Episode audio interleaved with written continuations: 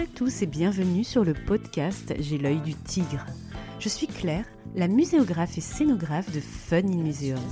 Mon métier, c'est d'aider les musées, les équipements touristiques et tous les professionnels du patrimoine à trouver des solutions pour booster, rendre waouh l'expérience de leurs visiteurs. Chaque semaine, je vous donne les stratégies, les astuces et surtout de la bonne humeur pour réinventer avec moi le monde des musées, les rendre plus fun et vraiment accessibles à tous. Alors mettez-vous à votre aise, installez-vous confortablement et c'est parti pour l'épisode du jour.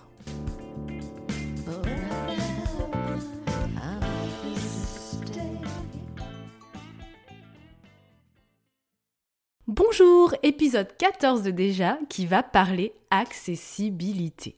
Dans l'épisode précédent, vous avez fait la connaissance de mon persona Kevin, mais je vous ai aussi parlé de mes petits seniors Micheline et Jean-Pierre, dont vous pouvez voir le portrait si vous me suivez sur Instagram. Avant de commencer, la dédicace bien sûr. Je voudrais dire aujourd'hui un grand merci à Amélie et au musée de Saint-Amand dans le Nord qui m'a fait un énorme cadeau qui m'a beaucoup touché vraiment à la suite du podcast 10 comment exposer un sujet sensible. J'ai reçu une vidéo d'un splendide carnet avec un résumé en calligraphie et en images de cet épisode.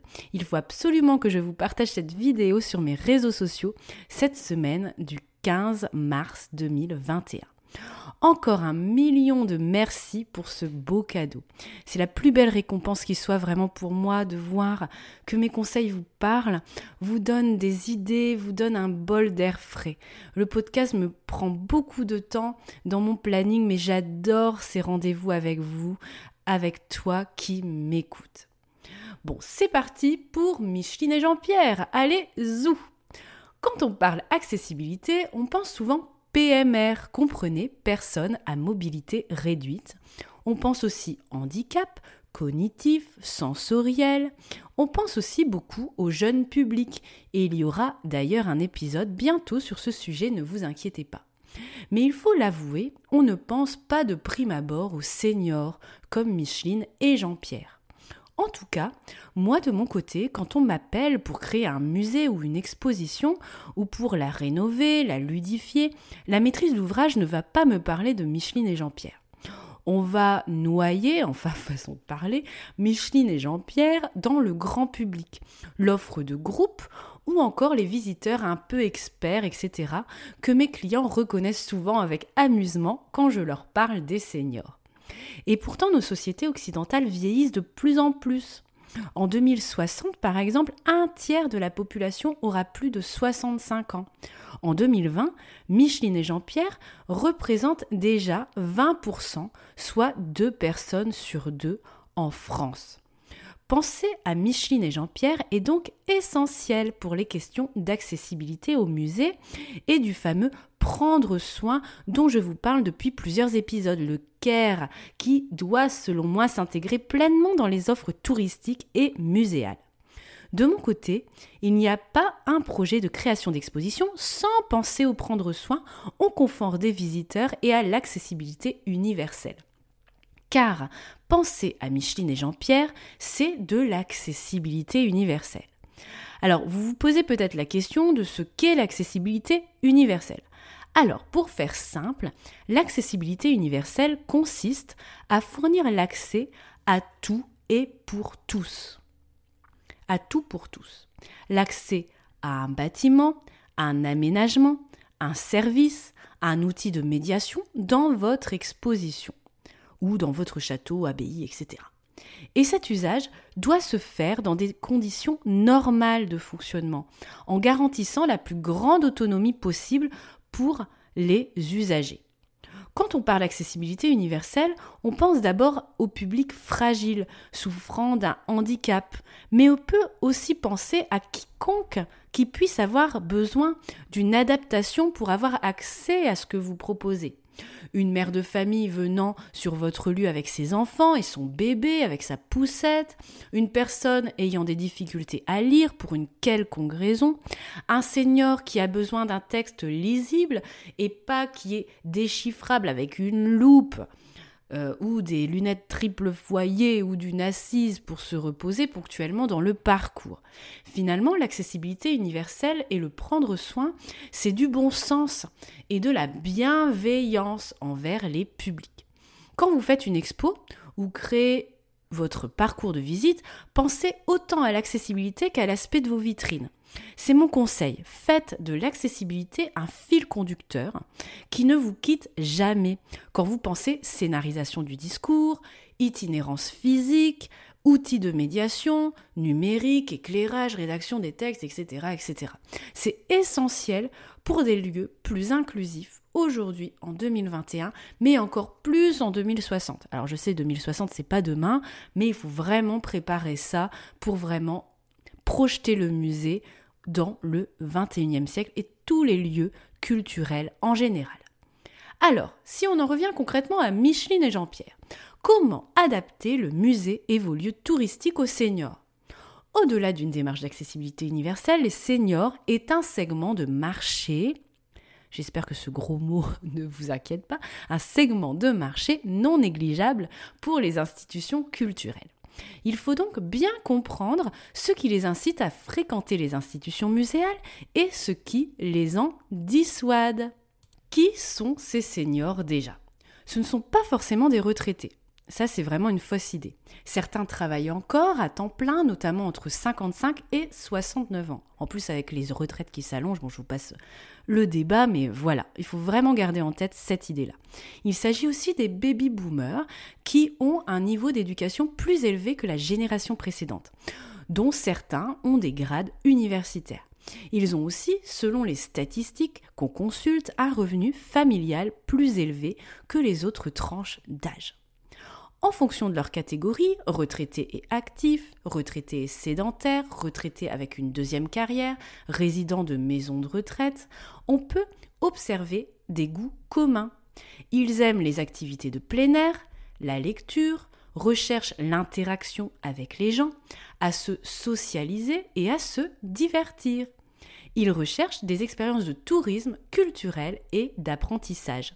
Ce sont aussi des personnes engagées qui aiment s'impliquer et donner leur avis. Et là, je vous laisse de côté euh, la belle-mère euh, chiantissime. C'est vraiment un fait. Ils aiment donner leur avis, leur opinion. La recherche du bien-être est un critère déterminant. Confort, accessibilité, stationnement, endroit où se reposer, facilité de mobilité, etc. Micheline et Jean-Pierre valorisent aussi le temps passé en famille, surtout avec les petits-enfants qui peuvent les accompagner dans leurs sorties. Les concurrents aux sorties musées, sites touristiques sont clairement les cinémas et les bibliothèques. Pensez-y. C'est souvent Micheline, la jante féminine, qui est aussi l'incitatrice de cette sortie culturelle d'après les statistiques toujours et Jean-Pierre suit. Bref, les motivations ou démotivations de visite chez vous vont être 1. L'évasion avec l'envie d'être transporté dans un autre univers, de se détendre et de s'aérer l'esprit, de se remémorer des souvenirs. Deuxième motivation, et surtout démotivation, l'inquiétude, la peur de se sentir inculte et que cela soit adapté physiquement, inadapté pardon, physiquement, sensoriellement, intellectuellement. Troisième point, l'accessibilité, avec la facilité d'accès. Quatrième point de motivation et démotivation, le sujet et la thématique. J'y reviendrai après, mais tout ce qui est histoire, société, santé et le dada de Micheline et Jean-Pierre. Cinquième point, les horaires. Les seniors craignent les files d'attente et l'affluence. Ils préfèrent visiter la semaine, l'avant-midi et au début de l'après-midi. Sixième point, le confort, bien sûr. S'asseoir, se restaurer, faire une pause, c'est primordial pour eux. Et septième point, le tarif. Micheline et Jean-Pierre apprécient les attentions envers eux. Un tarif préférentiel pour eux est apprécié, tout comme les cartes de fidélité, le petit goodie qui va bien, un bon de réduction à la librairie boutique, pour la petite boisson fraîche, le petit thé, etc. Faites donc attention à ces sept que je vous reliste rapidement. L'évasion, l'inquiétude à chasser, l'accessibilité, le sujet et la thématique abordée, les horaires, le confort et le tarif. Après ce rapide portrait robot, voici trois pistes principales à travailler pour mieux adapter votre lieu et offre pour Micheline et Jean-Pierre. Piste 1. Mission visibilité avec une communication adaptée. Les seniors utilisent assez bien Internet aujourd'hui pour organiser leurs sorties, mais ils sont toujours plus sensibles à ce jour encore par les articles de journaux, les émissions de télé et de radio, sans compter le bouche à oreille. Les médias représentent un groupe d'influence significatif, même si Jean-Pierre Pernaud a pris désormais sa retraite.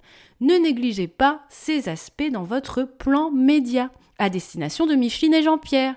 Ils sont aussi très sensibles, ces seniors, aux documents imprimés, car les ressources en ligne et numériques sont consultées, mais généralement pour avoir une information complémentaire. Voilà, ça va pas être le premier réflexe. Le papier est important et ensuite plutôt les médias dématérialisés. Le marketing de rue, comprenez l'affichage, est aussi très efficace pour ces publics.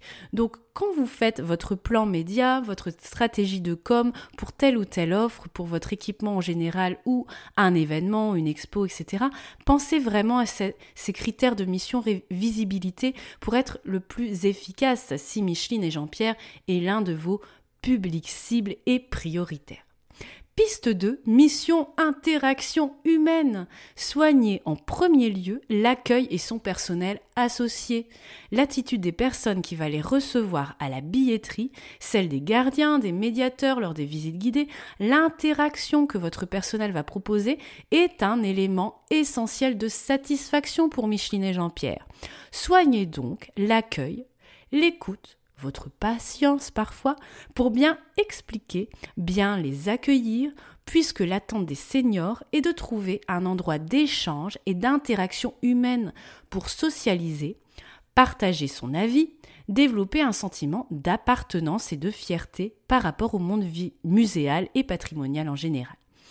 D'après les sondages, dans mes recherches, les seniors ne sont pas fans des produits type visite organisée par les associations d'aînés. Ils préfèrent à contrario participer aux activités où il y aura un mixage des âges et des visiteurs dans cette intention qui reste le partage, le lien social. Ils attendent de vivre une expérience hors de l'ordinaire au musée ou dans votre château, peu importe. Misez donc sur des packages d'aventure où vous allez avoir de l'humain avec des intervenants experts où on va pouvoir démystifier l'expérience culturelle avec des dégustations, des ateliers de fabrication de quelque chose, où on va pouvoir partager son point de vue son expérience de visite et où finalement il y aura un public assez hétéroclite pour pas mettre euh, les seniors dans une case et leur proposer des choses uniquement pour eux dans un vase clos. Vraiment, c'est important pour ces publics dans cette mission interaction humaine, piste 2. Piste 3, expérience muséale adaptée. Micheline et Jean-Pierre ont besoin d'avoir des facilités d'accès aux institutions, comme par exemple avec un stationnement à proximité et gratuit. Si ce n'est pas le cas, pensez aux navettes si votre budget le permet ou bien des partenariats aussi sont toujours possibles. Ce qui est essentiel aussi, c'est de proposer une atmosphère conviviale et un espace confortable. Soignez la signalétique pour que, pour que les services soient bien visibles. Toilettes, aires de repos, restaurants, cafétéria, librairie boutique, etc.